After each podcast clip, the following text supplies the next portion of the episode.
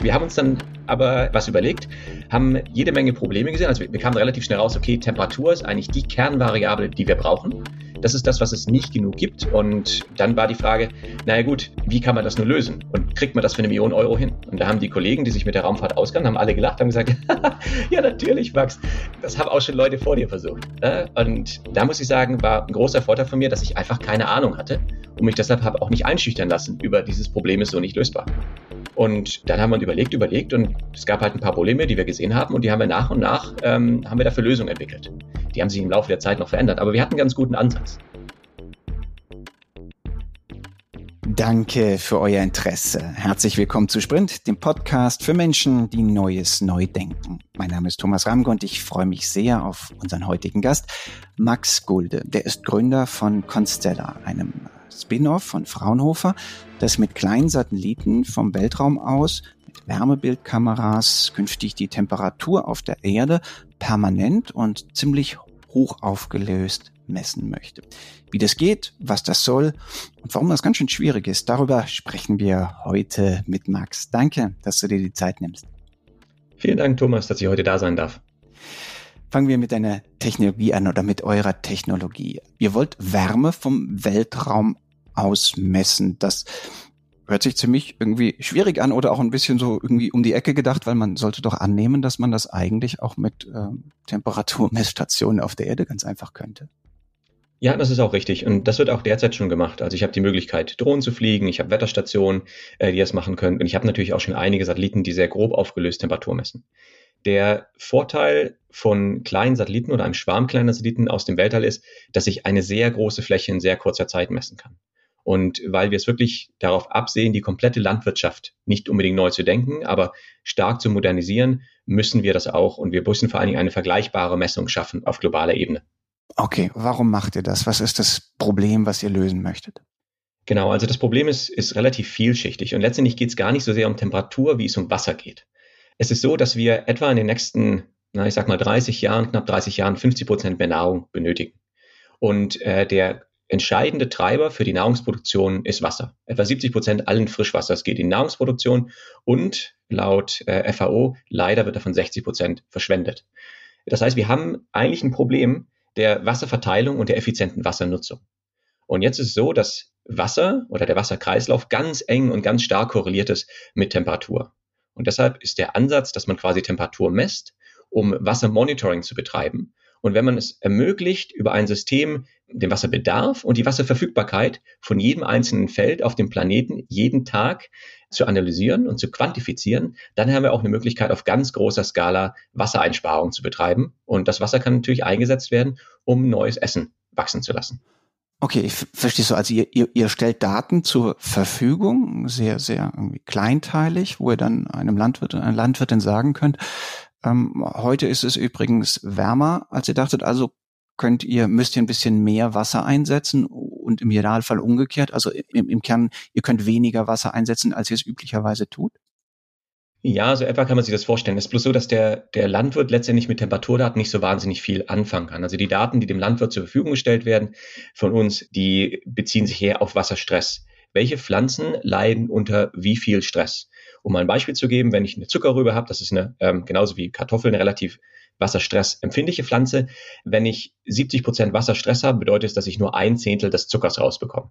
Also da habe ich einen richtig großen Hebel, wenn ich es schaffen sollte, den Wasserstoff rechtzeitig zu sehen und zu quantifizieren und dann halt auf der einen Seite Gegenmaßnahmen einzuleiten, auf der anderen Seite aber auch, sag ich mal, eine Hilfestellung zu geben und zu gucken, wie viel bekomme ich denn am Ende des Jahres raus? Und das dann eher, glaube ich, auf Regierungsebene, regionaler Ebene gedacht, muss ich denn vielleicht von außen zukaufen? Gibt es eine Dürre, die sich ankündigt und kann ich das irgendwie mitigieren?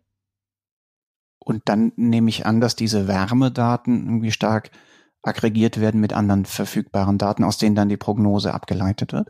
Ja, das ist korrekt. Also unsere Daten alleine sind natürlich nicht der, der einzelne Schlüssel. Es gibt allerdings ähm, alle anderen Daten mehr oder weniger schon, bis auf die Temperaturdaten in der entsprechenden Qualität. Und das ist genau die, äh, das sag ich mal, das Problem oder die Herausforderung, die wir angehen. Interessant, ne? Man sollte doch denken, dass eigentlich Temperaturdaten relativ leicht zu erheben sind. Grundsätzlich ja. Die Schwierigkeit bei der Erhebung von Temperaturdaten ist, dass wir das mit einer sehr hohen Genauigkeit machen müssen. Und jetzt kann man sich vorstellen, wenn man ein verteiltes System wie eine Konstellation hat, dann müssen wir natürlich auch sicherstellen, dass verschiedene Sensoren, die vielleicht leicht anders charakterisiert sind, auf verschiedenen Satelliten, die sich mit sehr, sehr hoher Geschwindigkeit, etwa sieben bis acht Kilometer pro Sekunde über den Erdboden bewegen, dass die auch miteinander oder dass, dass die das Gleiche messen, wenn das Gleiche am, am Boden passiert. Und das ist eine der Herausforderungen, die es zu lösen galt.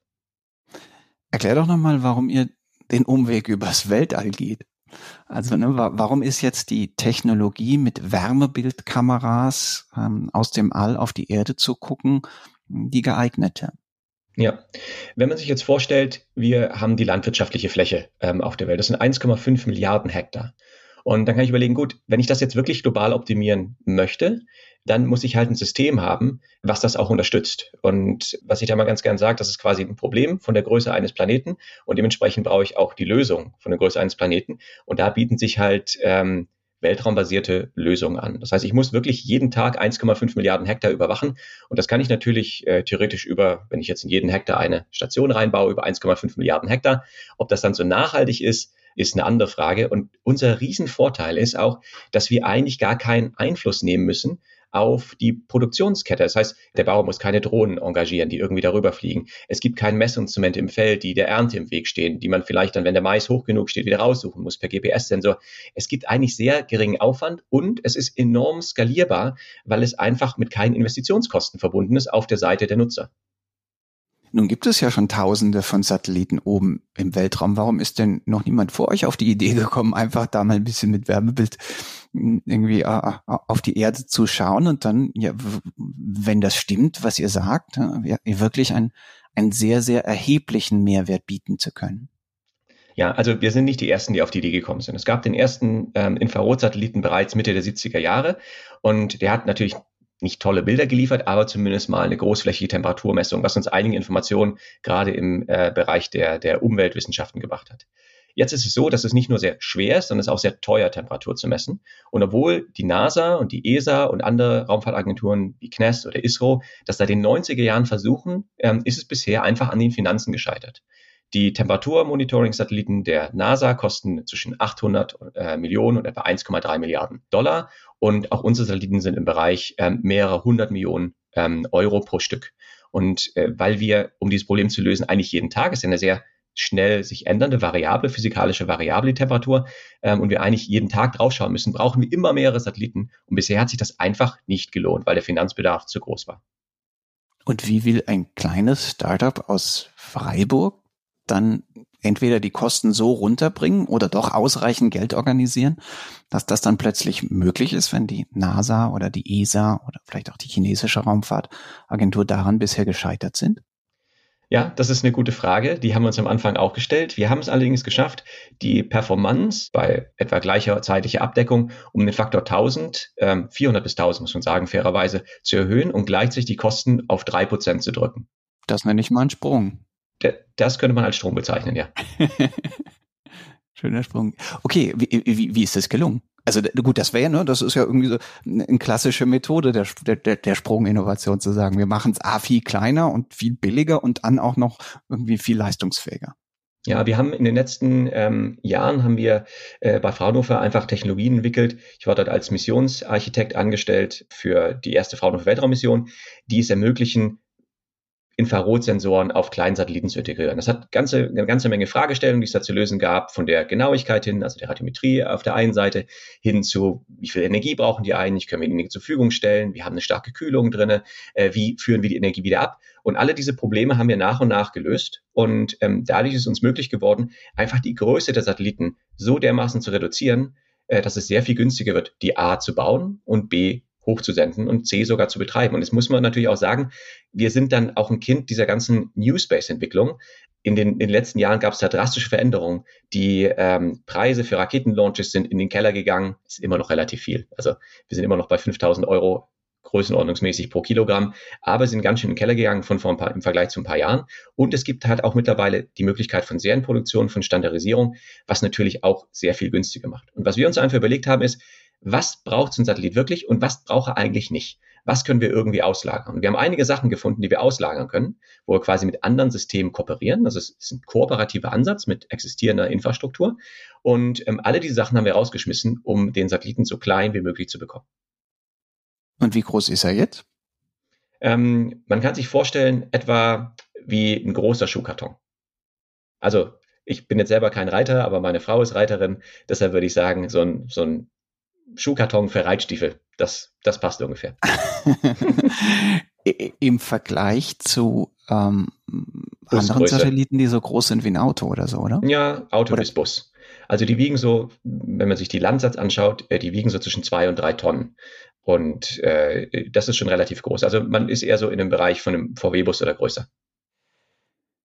Du hast angedeutet, ne, diese Entwicklung, auf deren Basis du jetzt ähm, äh, ihr jetzt das Startup gegründet habt, die kam äh, aus dem Fraunhofer genau. heraus. Genau. Kannst du kurz beschreiben, wie es dazu kam? Weil ich weiß, es ist eine sehr, sehr interessante Erkenntnisgeschichte und dann Startup-Geschichte oder Gründergeschichte. Ja, genau. Also äh, ich muss dann wahrscheinlich ein Momentchen vorher ansetzen. Ähm, und zwar hatte ich mich nach der Promotion gefragt, was will ich eigentlich machen? In was hast du promoviert und was hast du da gemacht? In, eigentlich in Nanotechnologien und äh, Mikroskopie ähm, studiert. Und ich habe dort, da gab es auch eine Sprunginnovation. Dort haben wir es geschafft, für einen bestimmten Mikroskoptyp die zeitliche Auflösung um Faktor 10.000 zu erhöhen. Das war fantastisch und ich hatte mir alles Mögliche erhofft, muss ich gestehen, im äh, Bezug auf, was man damit machen könnte, welche medizinischen Anwendungen möglich waren. Jetzt hatte man auf einmal ein Mikroskop, was atomgenau messen konnte, ähm, auch nur die erste Lage, wirklich nur die Oberfläche sich angeschaut, also die erste Atomschicht und das dann auch mit einer Auflösung von besser als einer Milliardstel Sekunde. Und das war natürlich super aufregend und ich muss sagen, ich war dann ein bisschen ähm, enttäuscht, als dann zwar ganz viele Fördergelder auf der einen Seite reinkamen, aber mir klar wurde, dass der Weg bis hin zu einer Applikation, bis hin, dass, dass damit wirklich eine Wirkung entfällt, äh, entfaltet, einfach noch sehr, sehr weit ist. Also habe ich mich dann umgeschaut und geguckt, okay, was sind denn so die Emerging Technologies, die mich so richtig interessieren und von denen, in Klammern, ich eigentlich gar keine Ahnung habe, aber Interesse hätte, sie zu lernen. Und ich habe mir dann Robotik angeschaut, ich habe mir Künstliche Intelligenz angeschaut und Raumfahrt. Raumfahrt hat mich immer interessiert, aber ich hatte überhaupt keine Ahnung davon, äh, muss ich sagen, bis auf die eine oder andere Kosmologie-Vorlesung, also eher so die, die größere Skala, nicht unbedingt die Erdbeobachtung, sondern eher so, wie entwickeln sich Universen und wie berechne ich das? Und ich habe mich dann bei Fraunhofer beworben für den Job eines Missionsarchitekten. Das war Teil des Jobs, der andere Teil waren planetare Wissenschaften. Beides klang ganz interessant. Und ich wurde dann zu meiner eigenen Überraschung auch äh, nicht nur eingeladen, sondern mir wurde auch ein Arbeitsvertrag zugesendet. Das liegt im Nachhinein wahrscheinlich daran, dass die Person, die mich interviewt hat, noch weniger Kosmologievorstellungen hatte, äh, Vorlesungen hatte als ich. Aber ähm, es war einfach ein fantastischer Job, wo ich mich ganz, ganz wild austoben konnte. Und da muss man auch hier nochmal sagen, das war, war schön, weil es, ich habe mich initiativ beworben. Es gab die, die Notwendigkeit, dort jemanden einzusetzen, aber ich hatte ansonsten auch relativ viel Freiraum. Und in diesem Freiraum, den habe ich genutzt, um mich A mit der Materie ähm, zu beschäftigen und B einfach auch mal Sachen zu machen, die nicht so direkt äh, zielführend waren, jetzt was, was dieses Projekt angeht. Zum Beispiel haben wir bei einem Wettbewerb teilgenommen der Europäischen Union, das sind die Copernicus Masters. Und dort ging es um ähm, die Frage, was ist die sinnvollste Mission, die sinnvollste Weltraummission, die wir starten können mit einem Budget von eine Million Euro. Und was würde man gewinnen? Naja, eine Million Euro und einen freien Start. Also man hat quasi direkt die Realisierung gewonnen. Und ich habe mich dann ähm, mit Kollegen von ähm, OHB, mit Kollegen von Fraunhofer zusammengesetzt und gesagt, gut, was wird denn wirklich benötigt? Und wir sind dann wirklich so vorgegangen, dass wir gesagt haben, okay, was sind die großen Probleme, die wir eigentlich lösen müssen, die großen gesellschaftlichen Probleme? Da gab es dann Hunger, verschmutztes Wasser, es gab die SDGs, die kennt jeder. Ähm, es gab da auf jeden Fall einen guten Ansatz, wo man starten konnte und haben überlegt, okay, was könnte. Also die Nachhaltigkeitsziele der UN. Genau, genau, mhm. genau. Danke. Ähm, und haben uns überlegt, wo sind denn, also wo hätten wir einen Hebel? Und wir haben dann verschiedene ähm, Sachen uns angeschaut und sind dann eigentlich drauf gekommen, okay, eigentlich muss es was mit Kohlenstoff oder mit Nahrung zu tun haben. Das, das war unsere Schlussfolgerung nach, muss man sagen, wahrscheinlich keiner erschöpfenden Recherche. Mhm. Und dann haben wir uns überlegt. Kohlenstoff heißt Klima oder Hunger. Das waren im Grunde die beiden Themen, oder? Genau. Ja. Klima oder Hunger, das sind die beiden, das sind die beiden Themen gewesen. Und natürlich ist mit ähm, Hunger auch ganz viel andere Sachen verknüpft. Also in dem Moment, wo ich äh, schaffe, ein ähm, Landwirt, der quasi äh, zum Beispiel in, in, Indien und Afrika nur sich selbst ernährt, hin zu, äh, also durch Optimierung dahin zu bringen, dass er quasi nicht nur sich selbst ernähren kann, sondern Teil quasi auf dem Markt noch verkaufen kann, dann habe ich natürlich auch gleichzeitig ähm, gehe ich äh, in den No Poverty, keine Armut, äh, in, in äh, das Nachhaltigkeitsziel rein. Aber okay, da will ich gar nicht so weit ausweichen. Wir haben bei diesem Wettbewerb teilgenommen, ähm, waren ziemlich aufgeregt, vor allen Dingen, weil viele Fragen kamen. Es war halt immer ein Startup-Wettbewerb, der ähm, äh, auch darauf ausgezielt war, irgendwie einen kommerziellen Nutzen zu erzielen. Und auf diese Fragen war natürlich mit unserer wissenschaftlichen Denke gar nicht ausgerichtet. Ja, meine Güte, wer ist denn der Kunde dafür? Ist doch, ist doch toll, wenn es allen besser geht. Da brauchen wir doch keinen Kunden für. Und ja, ja, so war es wirklich. Wir haben uns dann aber ähm, äh, was überlegt, haben äh, jede Menge Probleme gesehen. Also wir, wir kamen relativ schnell raus, okay, Temperatur ist eigentlich die Kernvariable, die, ich, die wir brauchen. Das ist das, was es nicht genug gibt. Und ähm, dann war die Frage, naja gut, ähm, wie kann man das nur lösen? Und kriegt man das für eine Million Euro hin? Und da haben die Kollegen, die sich mit der Raumfahrt auskennen, haben alle gelacht, haben gesagt, ja, natürlich, Max. Äh, das haben auch schon Leute vor dir versucht. Ne? Und da muss ich sagen, war ein großer Vorteil von mir, dass ich einfach keine Ahnung hatte und mich deshalb habe auch nicht einschüchtern lassen über dieses Problem ist so nicht lösbar. Und äh, dann haben wir überlegt, überlegt und es gab halt ein paar Probleme, die wir gesehen haben und die haben wir nach und nach, ähm, haben wir dafür Lösungen entwickelt. Die haben sich im Laufe der Zeit noch verändert, aber wir hatten einen ganz guten Ansatz. Den haben wir dann der ESA zugesendet und ein paar Monate später hat sich die ESA zurückgemeldet und meint, ja, wir seien im Finale. Wir haben das dann nicht gewonnen, wir haben diese Millionen Euro leider nicht bekommen, weil wir bestimmte, äh, wir waren einfach noch nicht weit genug. Wir haben das dann zwei Jahre später gewonnen, äh, einen sehr ähnlichen Wettbewerb, auch bei der ESA, mit dieser Idee. Aber da war die Idee eigentlich geboren. Und seitdem muss ich sagen, war ich besessen davon. Das ist, ähm, sage ich mal, so, so ist Constellar geboren worden. Was heißt besessen? Besessen heißt, dass ich wie ein Irrer versucht habe, da irgendeine Finanzierung hinzubekommen. Und natürlich erstmal mit den Mitteln, die, die, die ich kannte, also mit den Werkzeugen, die ich kannte. Und als Wissenschaftler kennt man halt vor allen Dingen die öffentlichen Förderungen. Also von Venture Capital hat man eigentlich noch nichts gehört und ist auch was, was erstmal so dubios vielleicht klingt ähm, für die wissenschaftlichen Ohren. Also habe ich Ministerien angerufen. Ich habe versucht, uns auf alle möglichen Grants äh, zu bewerben. Ich habe 14 Bewerbungen geschrieben in den nächsten, ich glaube, 15 Monaten, 18 Monaten und äh, die wurden allesamt abgelehnt. Forschungsmittel Anträge. Ne? Genau, Forschungsmittelanträge, genau. Äh, wir wollten, äh, wir haben bei den Ministerien, beim BMWI haben wir angefragt, ähm, wir haben natürlich bei den landwirtschaftlichen Ministerien angefragt und ähm, jetzt gab es halt das Problem, der, der Druck auf der Fraunhofer-Seite ist gewachsen. Es wurde gesagt, Max, das ist ja nett, dass du die Idee gut findest, aber äh, da muss jetzt mal langsam Geld rein, sonst ähm, ne, vernachlässigst du die anderen Projekte, die das irgendwie auch, ähm, die deine, deine Aufmerksamkeit ebenfalls benötigen. Und muss auch sagen, ich habe sie eigentlich nicht vernachlässigt, aber die, die Gefahr wurde gesehen und äh, da wurde Druck ausgeübt und es kann ja gar nicht funktionieren und hör mal auf zu träumen. Ähm, auf der einen Seite und ähm, ja, auf der anderen Seite war es auch so, dass die, das Feedback auf der Anführungsstrichen Kundenseite schon war, oh ja, fantastisch, das ist ja richtig toll, rufen Sie uns doch bitte an, wenn es fertig ist. Und ähm, genau, ja, das war danke. sehr, sehr ernüchternd. Äh, das hat auch überhaupt keinen Spaß gemacht und ich habe mir den Mund fusselig geredet, um die Leute zu überzeugen. Aber zwei Fehler, ähm, die ich gemacht habe. Der erste Fehler ist, ich habe natürlich immer technologisch argumentiert, weil ich das kannte. Ich habe nicht gesagt, gut, wir können 350 Millionen Leute in den nächsten fünf Jahren damit ernähren. Wir können so und so viel mehr, äh, so und so viel CO2 einsparen, dadurch, dass wir äh, weniger Wasser aus dem Boden pumpen und so weiter und so fort. Das habe ich nicht gemacht, das, das musste ich erst lernen. Und das Zweite war, was ich völlig unterschätzt habe, ist eigentlich ähm, die, die Risikobereitschaft. Und diese Risikobereitschaft hat äh, überhaupt gar nicht gematcht mit dem, sag ich mal, mit dem Charakter dieses Projektes. Also das, das Projekt war viel zu risikoreich, um eigentlich eine Finanzierung zu erhalten. Aber dann war es so, dass es eine Institution bei Fraunhofer gab, die dir den Weg äh, dorthin, wo es ein bisschen mehr Wagnis gibt, äh, geebnet hat, richtig? Genau. Und zwar sind wir in Kontakt gekommen mit Fraunhofer Venture und die haben einen Accelerator angeboten. Also in dem Fall war es ein Programm, was maßgeschneidert war auf, sage ich mal, auf die Charakteristika von Fraunhofer Mitarbeiter, Fraunhofer Forschern. Und äh, das Programm hieß eigentlich in 13 Wochen vom Wissenschaftler zum, zum äh, Unternehmer. Und ähm, ich war super skeptisch. Sehr, sehr, sehr skeptisch. Dann kam da so jemand von Frauen of Venture vorbei ins Institut und ich kann mich noch erinnern, ähm, wie ich äh, die gute Frau mit, mit Fragen belagert habe und wie ist das denn mit meinem Job und äh, Risiken und, und hin und her und was passiert denn eigentlich, wenn dann? Und dann hat sie irgendwann einfach gesagt, Max, jetzt schaust du doch einfach an. Ich sagte, ja, okay, ich war immer noch sehr skeptisch, ob das denn funktionieren kann, aber ich habe gesagt, wenn das jetzt eine Möglichkeit ist, das zu realisieren, äh, dann muss ich vielleicht mal raus aus der Komfortzone. Und ähm, wir waren dann da und äh, wir haben gesagt, gut, äh, wir machen das jetzt mal 13 Wochen mit und danach lass uns ein bisschen Zeit, lass uns nochmal durch den Kopf gehen und überlegen, ob wir das dann machen wollen. Und es hat etwa 13 Minuten gedauert und ich war Feuer und Flamme und äh, dann war klar, das ist der Weg, den wir gehen. Was ist in den 13 Minuten passiert?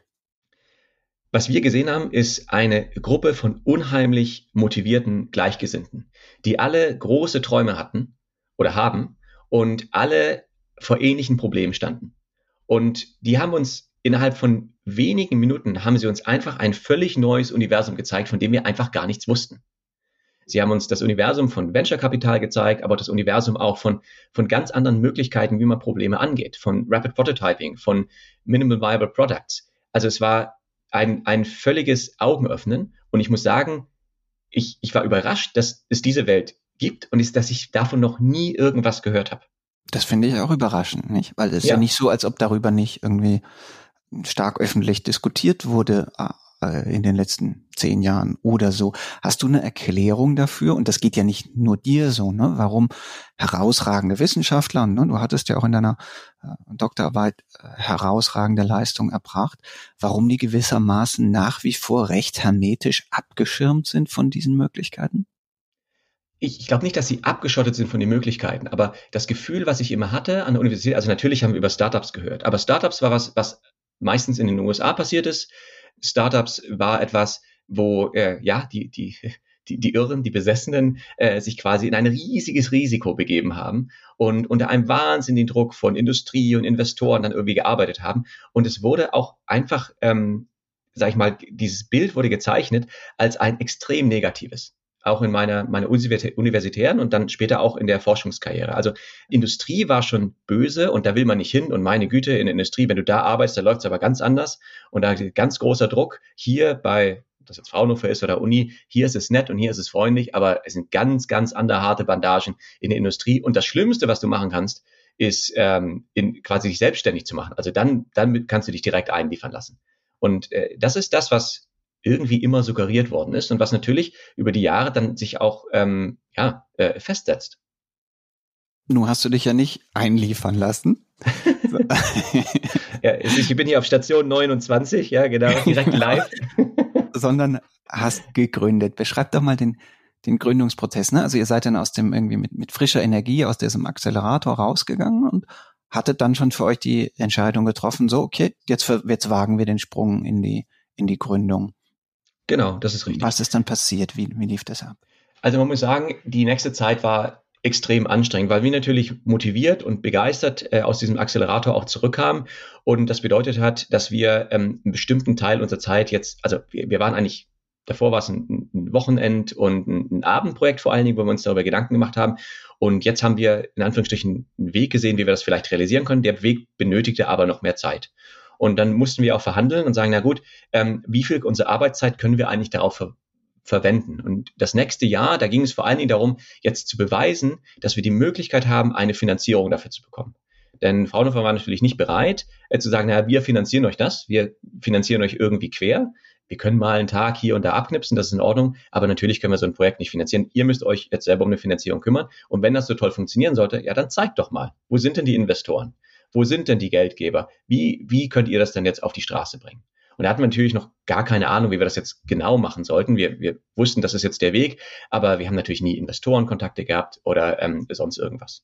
Und ähm, wir haben uns dann weiterhin beworben und haben aber gemerkt, dass dieser Accelerator uns bei einer ganz anderen Sache eigentlich hilft. Und zwar ist die Hilfe auch dahingehend äh, geliefert worden, wie verkaufen wir uns eigentlich und wie ist eigentlich das Narrativ um das, was wir machen wollen. Und wir haben ähm, angefangen, mehr aus der Kundensicht das zu sehen und haben uns auch Gedanken darüber gemacht, das erste Mal, wenn das jetzt nicht nur technologietrieben ist, wir sind natürlich begeistert von Technologie und erzählen viel über die Technologie, aber das verstehen die Leute nicht und das ist, ist auch, ist auch nicht, die Technologie allein löst nicht das, also löst vielleicht das Problem, aber ähm, löst keine, ähm, keine Begeisterung aus. Und das ist ja genau das, was wir brauchen, um auch Geldgeber davon zu überzeugen, ähm, dass wir uns zu machen. Wir sind dann also von Acceleratorprogramm zu Acceleratorprogramm gehangelt und haben versucht, auch dieses Narrativ rauszuklopfen und uns auch mit speziellen Space VCs und Space Acceleratoren zu vernetzen. Und ich würde sagen, eine der entscheidenden Sachen, die dann passiert sind, noch vor der Gründung, ist, dass wir in, ähm, in einen London Accelerator von einem VC aufgenommen worden sind, das Seraphim Space Camp. Und die hatten auf der einen Seite die Investorenbrille auf und das sind einfach Profis darin in dem Bereich Space und im Bereich Narrativ. Und die haben wirklich Top-Leute rausgeholt, also Marketing-Leute von, von Apple, Leute von, von Google. Und die haben uns getrimmt und uns erzählt, wie wir uns denn positionieren müssen, um sowas auch zu realisieren. Und das, das war, würde ich sagen, der entscheidende Punkt. Und danach sind die Anträge auf einmal durchgegangen. Und wir haben dann geschafft, über das Bundesministerium für Wirtschaft und Energie einen sehr großen Forschungstransfer, Grant zu bekommen, ähm, in der Größe von fast zwei Millionen Euro, der dann über Fraunhofer uns ermöglicht hat, an diesem Projekt zu arbeiten. Über Fraunhofer deshalb, weil wir natürlich auf die Infrastruktur noch angewiesen waren. Reinräume, äh, die Technologie musste auslizenziert werden und natürlich auch die ganzen Labore, die man noch hatte. Und das war eigentlich eine fantastische Lösung, mit der natürlich auch Fraunhofer sehr zufrieden war. Das war das, ne, das berühmte Exist-Programm vermutlich, genau, das ne? ist korrekt. Wo, wo, wo quasi beides möglich ist. Auf der einen Seite, ähm, ne, die, die Leute werden extern bezahlt, aber der Zugang zu den Forschungslaboren äh, und so, die man dazu braucht, zu der Technologie, die ist weitergegeben, oder? Genau, genau. Das ist richtig. Das heißt, ich bin auch jetzt sogar noch Fraunhofer Angestellter für ein paar Monate noch, werde noch nicht von dem Startup bezahlt, arbeite aber hundertprozentig für das Startup und an dem Startup-Projekt.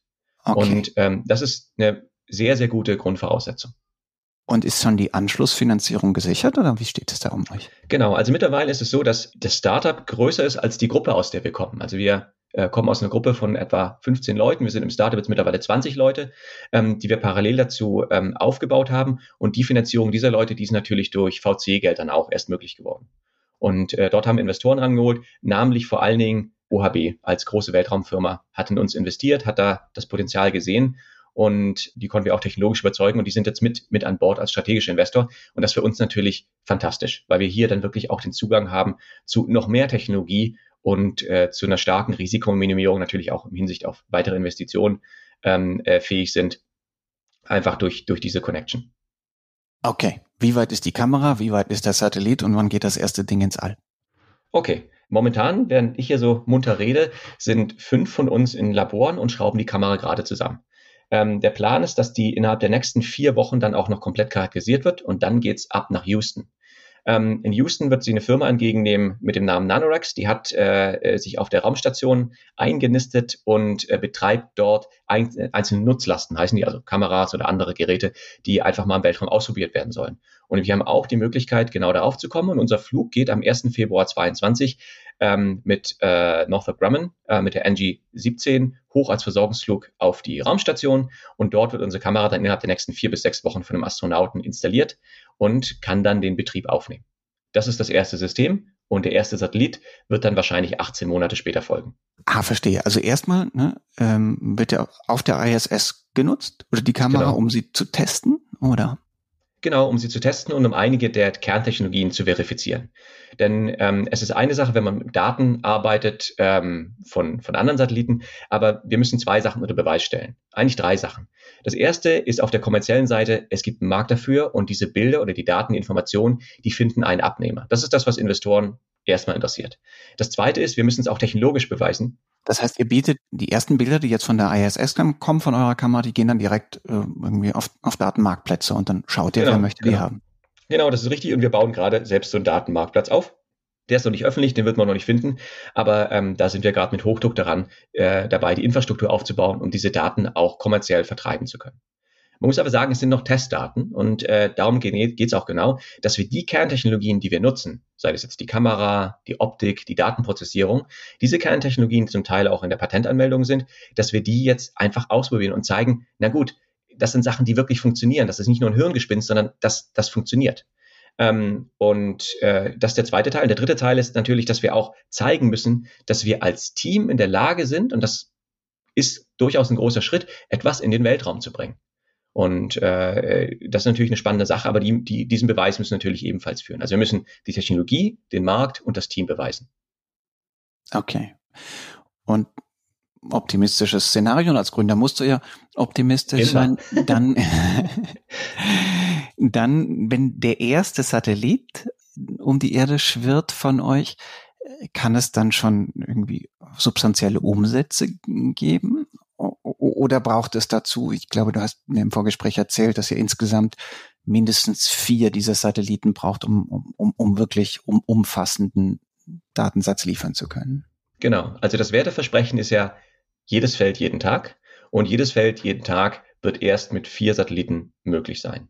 Davor haben wir, sage ich mal, die Möglichkeit, äh, Pilotprojekte zu machen und ähm, vielleicht einmal die Wochendaten, einmal die Woche Daten zu bekommen, was immer noch deutlich besser ist als das, was es gibt.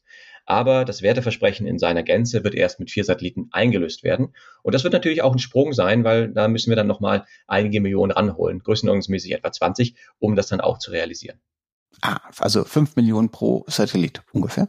Ja, es ist, ist genau, also ungefähr so der erste wird deutlich teurer werden und die danach, die werden dann immer günstiger werden. Das ist natürlich auch schön, weil die Economy of Scale dann irgendwann greift. Was sieht denn der Businessplan vor? Also wie viel müsst ihr jetzt noch einwerben und ab welchem Zeitpunkt hofft ihr dann profitabel zu sein? Ja, das ist eine sehr, sehr schwierige Frage. Und äh, wir haben einen ganz guten Überblick über die Kostenseite. Wir wissen natürlich, weil es ein Produkt ist, was es demnach noch nicht gab, ist, das alles auf Hypothese und auf Kundeninterviews ähm, äh, basierend. Also wir haben noch keine Vorverträge und bevor wir was im All haben, wird es auch keine Vorverträge geben. Wir rechnen damit, dass wir ein Break-Even erreichen können noch in dieser Dekade. Das ist so die, die vorsichtige Aussage. Aber es wird wahrscheinlich im oberen zweistelligen, unteren dreistelligen Millionenbereich noch Investitionen benötigen, um das komplett äh, tragfähig zu machen. Du hast eben beschrieben, dass ihr jetzt vor allen Dingen erstmal so in der New Space Community und bei den Venture Kapitalisten da auf dem Radar seid. Was ist denn mit den Precision Farming Leuten? Man könnte doch sagen, also das sind ja in der Tendenz eure, eure Kunden und da ist ja auch genau. ganz, ganz viel Kapital unterwegs. Genau, äh, das ist richtig und das ist auch genau die Zielgruppe äh, von Investoren, die wir gerade ähm, auf dem Schirm haben. Also ähm, Leute wie in Deutschland wären es BayWa, Bayer, BASF, in den USA wäre es dann eher so Monsanto, Syngenta, Cargill und das sind die Leute, mit denen wir auch schon Kontakt haben. Muss aber sagen, äh, Precision Farming ist, ist ein Teil, ähm, der beschäftigt sich hauptsächlich mit der ähm, oder häufig auch mit der Produktionsseite. Also wie kann ich die Produktion öffnen? Es gibt aber oder erhöhen. Auf der anderen Seite gibt es aber auch die, ähm, die Marktseite. Und da ist es interessant, kann man es schaffen, dass man zum Beispiel Preisvolatilität drückt. Und da müsste man dann eher herantreten an die Nestles, Ferreros, PepsiCo, an die Südzucker, zum Beispiel die Zucker, das Zuckerrübenbeispiel, um da zu versuchen, besser Vorhersagen zu ermöglichen. Und mit all diesen vorgenannten Firmen sind wir im Gespräch und ja, eigentlich ganz positiv äh, gestimmt, dass es da zu Pilotprojekten kommen wird. Gab es einen Moment in eurer jungen Firmengeschichte, wo du gesagt hast, nee, eigentlich geht's jetzt nicht weiter oder umgekehrt? Gab es einen Moment, wo, wo im Grunde für dich klar war, okay, jetzt sind wir an einem Ding dran, was auf jeden Fall fliegen wird ins All? Ja, also man muss sagen, ähm, in dem Moment, wo wir auch die Rückendeckung von der ESA haben, war für mich persönlich klar, das Ding fliegt. ESA ist ein, ein sehr, sehr starker Partner und als dann OAB auch noch dazu kam, also für mich persönlich war es klar, dass das funktioniert und ich bin auch überhaupt nicht am Zweifeln, dass die Technologie nicht funktioniert. Also ich habe hab so ein dermaßen Vertrauen in die Technologie, das wird sich nicht erschüttern lassen. Die, die andere Frage ist eigentlich viel interessanter. Da gibt es sehr viele interessante Geschichten. Wir sind, ich habe es mal versucht aufzuzeichnen. Wir sind so etwa alle acht Wochen brennt es so dermaßen, dass man sagt, boah, also äh, das war's jetzt. Um so ein paar Beispiele zu geben, einer der, der Mitgründer ist äh, abgesprungen Ende letzten Jahres direkt in der Finanzierungsrunde. Da habe ich gedacht, okay, die, dann, dann können wir die Finanzierungsrunde äh, nicht mehr durchführen. Dann hat es trotzdem funktioniert. Dann ähm, war so, äh, dass der, der ursprüngliche Auftraggeber Airbus, mit dem wir es machen wollten, äh, gesagt hat, ja, wir haben eine leichte, leichte Verzögerung von ähm, vier bis sechs Jahren. Äh, wir müssen ein bisschen später starten.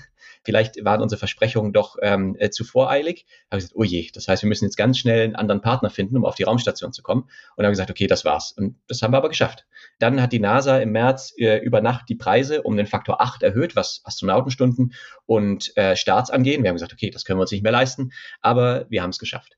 Also es ist so, man hangelt sich eigentlich von Katastrophe in Katastrophe und irgendwann, wenn die nächste Katastrophe kommt, ähm, dann zuckt man eigentlich nur mit den Schultern und sagt, naja, wir haben so viele Katastrophen überstanden, das werden wir irgendwie auch schaffen und man wird gar nicht mehr so tierisch nervös. Aber so die ersten Katastrophen, die haben ja richtig, äh, äh richtig mitgespielt. Mittlerweile ist man da eine Ecke cooler geworden.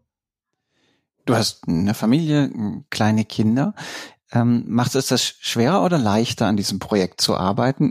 Und du hörst, hörst die Frage rauf, auf der einen Seite muss es ja wahnsinnig befriedigend sein, an so einer großen Vision arbeiten zu dürfen und gleichzeitig gibt es die Mühen der Ebene und der großen Unsicherheit, von der du gerade gesprochen hast. Genau, also hier muss ich ganz klar erstmal sagen, also ohne meine Frau würde es nicht funktionieren. Das ist, ist was, was man nicht alleine machen kann. Ähm, also kann man wahrscheinlich alleine machen. Ähm, aber äh, dann nicht nachhaltig. Das heißt, wir haben uns davor auch abgesprochen, haben gesagt, okay, was könnte das bedeuten? Sind wir bereit, das zu tun? Wir haben uns dann ähm, gemeinsam entschlossen, wir machen das. Es hätte auch anders ausgehen können. Mit den Kindern muss ich sagen, ja, natürlich macht es bestimmte Sachen anstrengender. Aber auf der anderen Seite sind die Kinder mit die größte Motivation, das überhaupt zu machen. Das klingt so ein bisschen platt, aber es ist wirklich so, äh, dass ich das Gefühl habe, wir übergeben den Planeten an die nächste Generation in einem Zustand, äh, für den wir uns nicht völlig schämen müssen. Oder vielleicht ein bisschen weniger schämen müssen, dadurch, dass wir was Schönes gemacht haben. Und ich glaube, Kinder sind der beste Schutz vor, vor Burnout, den wir haben müssen. Denn das Problem ist, wenn man in diesem Thema drin ist, man kommt gedanklich nicht wieder davon weg es ist so schwer, wieder ins Jetzt zu finden. Man ist immer am Plan, am Machen, man haut sich den Kalender mit Meetings zu. Und Kinder sind völlig rücksichtslos und sagen einfach, nee, ich will jetzt mit dir spielen, wir gehen jetzt in, weiß ich nicht, die Tonhalle, wir gehen jetzt nach draußen, wir machen jetzt dies und jenes und lassen es überhaupt nicht zu, ähm, dass da irgendwas anderes reinkommt. Und das muss ich sagen, ist äh, ideal für mich. Und ich vermute, dass es anderen auch so geht. Also äh, das ist äh, die Kombination, ja, ist anstrengend, aber ich möchte sie nicht anders haben. Jetzt im na, Rückblick ist vielleicht fast zu früh gesagt, aber zum, quasi mit ein bisschen Abstand hättest du dir auch eine Wissenschaftskarriere vorstellen können? Also vorstellen können ja sowieso, weil du warst ja darin, aber sag mal, hast du zumindest auch manchmal so eine innere Ambivalenz, dass du denkst, ach Mensch, wenn ich da jetzt an meinen Mikroskopen weiter geforscht hätte, da hatten wir ja auch so tolle Fortschritte, dann ne, wäre ja klar, dass ich mittlerweile eine, eine Professur vermutlich hätte in dem Bereich. Ja, also äh, gab es. Das war anfangs stärker noch. Ähm, äh, auch jetzt bin ich wieder in so einer bisschen Ambivalenz, weil ich mich immer we weniger in das Operative eigentlich reinstürze. Ähm, also wirklich das, die Programmierung von den Algorithmen oder der Bau von den Nutzlasten, sondern immer mehr auf der Management-Ebene arbeite. Ähm, und äh, ja, die, also das, das war was, was mich relativ lange gequält hat, äh, muss ich sagen, diese Frage, gerade nach dem Postdoc, dann war die Frage, also wir hatten eine fantastische Förderung. Mehrere Millionen kamen von der EU ähm, an Förderung an. Es gab Publikationen in Science, in Nature und der, der Weg war quasi geebnet, in die Richtung richtig weiterzumachen. Aber das, was es letztendlich das, das entscheidende Argument war, wenn ich später zurückschaue, was habe ich gemacht? Habe ich ein paar Paper gemacht? Äh, habe ich äh, versucht, einen bestimmten Technologiezweig oder einen Forschungszweig voranzubringen oder habe ich wirklich eine Wirkung gehabt? Und das war das Totschlagargument auf alles und was mich daraus dann ähm, aus dieser wissenschaftlichen Seite rauskatapultiert hat. Denn so viel Spaß es gemacht hat und so befriedigend es war, tolle neue Sachen zu entdecken und der Erste zu sein, der einen neuen physikalischen Effekt sieht oder äh, das ist alles fantastisch. Aber die Befriedigung, was für was arbeiten zu können, ähm, was wirklich sehr, sehr viele Menschen auf diesem Planeten positiv beeinflussen kann, äh, das ist ungeschlagen. Deshalb ja, ich schaue manchmal zurück und denke so, ach, wie cool wäre es jetzt mal ein bisschen zu simulieren oder ein bisschen zu programmieren oder ein bisschen rumzurechnen und äh, ein bisschen Physik zu machen. Aber auf der anderen Seite muss ich sagen, das ist ein relativ kurzlebiges Gefühl. Dann ist man dann wieder im Hier und Jetzt und sagt, okay, aber jetzt habe ich die Möglichkeit, richtig was zu, in Anführungsstrichen zu reißen, richtig was zu verändern. Und äh, dieser Änderungswunsch ist so stark, dass er das andere unterdrückt. Best-Case-Szenario in zehn Jahren, alles hat so funktioniert oder vielleicht noch besser als ihr es plant. Was hat eure Technologie dann geleistet und verändert? Ja, in zehn Jahren haben wir einen kompletten Atlas, einen digitalen, einen digitalen Zwilling der kompletten Biosphäre oder Ökosphäre, also der Summe aller Ökosysteme unseres Planeten. Und mit diesem Atlas, der wird nicht nur auf Temperaturdaten, sondern auf Hyperspektraldaten, auf Radardaten, auf anderen Daten und Bodenmessungen bestehen. Mit diesem Atlas haben wir ein, das ist der, der Unterschied, nicht nur ein Modell, sondern ein gemessenes, ein auf Messwerten bestehendes, auf wissenschaftlichen Erkenntnissen bestehendes Modell unserer Erde, so dass wir, ähm, Anführungsstrichen, ich sag mal vorsichtig, die Zukunft für verschiedene Szenarien analysieren, quantifizieren und simulieren können. Und äh, wenn dann jeder darauf Zugriff hat, auf diesen, diesen Datensatz und äh, damit äh, entsprechende ähm, Ableitung, ob das jetzt für sein Geschäft oder für, sein, äh, für sein Markt oder für, für sein persönliches Wohlergehen ableiten kann, das wäre mein Traum. Aber bis dahin ist es noch ein bisschen. Und wie hätte es die Landwirtschaft verändert? Die Landwirtschaft, würde ich sagen, ist komplett autonom. Ob das jetzt in zehn Jahren ähm, überall auf der Welt sein wird, da wage ich mal dran zu bezweifeln. Aber sie fängt an, komplett autonom zu sein. Das heißt, äh, Roboter pflücken Erdbeeren, ähm, Maschinen fahren völlig autonom und vor allen Dingen gehen wir sehr, sehr schonend mit den Ressourcen um. Jede Pflanze bekommt nur den Dünger, das Pestizid, äh, die Wassermenge, die sie genau benötigt, und äh, wir haben sehr, sehr wenig Zerstörung von Boden. Ähm, wir holen deutlich mehr CO2 aus der, äh, aus der Atmosphäre wieder zurück. Und äh, wir haben eine gesunde, nachhaltige und vor allen Dingen sehr effiziente Landwirtschaft. Das ist natürlich schon eine wahnsinnig schöne Utopie. Lass mich ja. dir dennoch. Der Optimist. also das ist schon so, also ja. jetzt, jetzt wird es vielleicht schwierig werden für dich, die, die letzte Frage zu beantworten, äh, die ich ähm, allen unseren, unseren Gästen stelle, weil das vermutlich ähm, die größte Sprunginnovation ist, du die die du dir wünscht und die ja auch ähm, irgendwie schon ziemlich konkret ausformuliert ist bei euch. Aber lass mich dich dennoch fragen abgesehen von eurer Vision. Was wäre die Sprunginnovation, die du dir in 20, 30 Jahren von heute am allerstärksten wünschen würdest? Ja, also was ich, was ich sehe, was wir natürlich als als äh, Planet insgesamt haben und das wird sicherlich nicht besser werden, wenn wir ähm, alles automatisieren und alles digitalisieren, ist wir haben eine unheimliche, äh, einen unheimlichen Energiebedarf. Und die Sprunginnovation, die mich tierisch reizen würde, ist einfach die Kernfusion. Ist ganz platt. Wenn wir das hinbekommen und die Möglichkeit haben, sehr günstig und vor allen Dingen sehr sauber Energie zu, äh, zu erzeugen, dann äh, in dem Moment werden in Anführungsstrichen über Nacht Kohlenkraftwerke und andere Sachen werden ähm, äh, passé und wir sind nicht der, ähm, sag ich mal, der den Schwankungen vielleicht von Windenergie ausgesetzt oder ähm, wir brauchen nicht die vielen seltenen Erden für äh, Solarenergie. also das wäre vernünftige Energieerzeugung zum Beispiel durch Kernfusion, wäre was, was ich mir wünschte. Und das wird auch das sein, was unsere Vision brauchen wird, um die zu realisieren. Ganz vielen Dank, Max, für deine Bereitschaft, deine große Vision mit uns zu teilen, die aber ja schon technisch verdammt konkret ist. Und das ist vielleicht was, was diese Vision noch charmanter macht. Gerne, Thomas, war mir eine Freude. Auch euch, liebe Hörerinnen und Hörer, ganz herzlichen Dank für eure Aufmerksamkeit. Wenn euch unser Podcast gefällt, dann freuen wir uns natürlich, wenn ihr ihn weiterempfehlt oder wenn ihr ihn in der Podcast-App bewertet. Und ansonsten gilt wie immer, in zwei Wochen kommt die nächste Folge und bis dahin bleibt neugierig,